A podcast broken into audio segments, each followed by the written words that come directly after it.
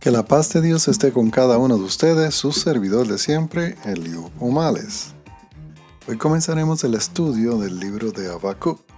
Para poder entender el libro de Habacuc y su profecía sobre el pueblo de Judá, necesitamos escudriñar las escrituras de Segunda de Reyes 23 de 36 a 37, Segunda de Reyes 24, para descifrar el gobierno de Joacás, Joacín, Joaquín y Sedequía.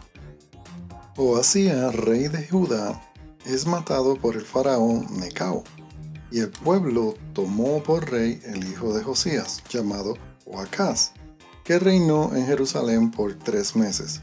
Este rey hizo lo malo delante de los ojos de Dios.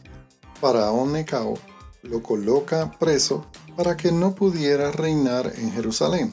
Y Faraón puso por rey a Eliaquín, hijo de Joacín, y le cambió su nombre a Joacín.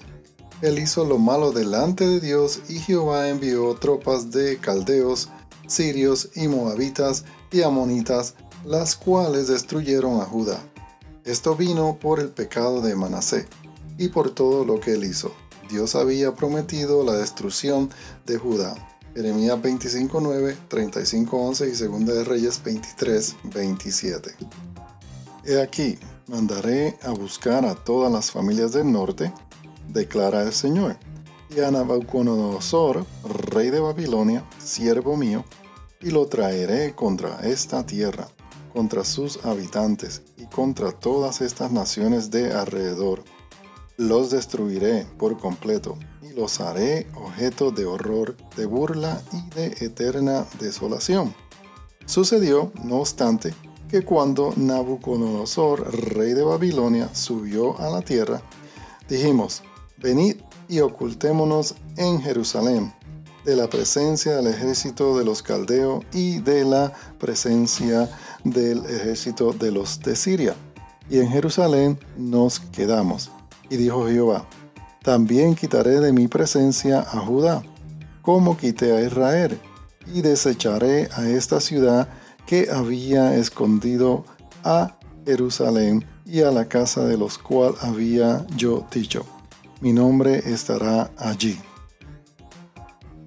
Hablemos ahora sobre los pecados de Manasé. En 2 de Reyes 21, 18. El rey Manasé no hizo lo bueno delante de los ojos de Jehová. Reconstruyó los pequeños templos que su padre Ezequía había destruido. Hizo imágenes de la diosa Astarte y edificó altares para adorar a Baal y adoró a todos los astros del cielo. Construyó altares para esos astros en los patios del templo de Dios. Puso la imagen de un ídolo en el templo de Dios practicó la hechicería y la brujería, y hizo amigos de brujos y espiritistas. Hizo quemar a su hijo como un sacrificio en el valle del Ben Hinojín. Manasé le enseñó a cometer peores pecados que los que habían cometido las naciones que Dios había destruido cuando Israel llegó a la región. Como podemos ver en el libro de Habacuc, el pueblo de Dios no estaba haciendo lo bueno delante de los ojos del Señor, ni sus reyes. Por eso el Señor tuvo que enviar a Habacuc. En el próximo podcast seguiremos hablando sobre Habacuc y todos sus capítulos. Que la bendición y el amor de Dios esté con cada uno, sus servidores de siempre, Eliu Pomales. Dios me lo bendiga.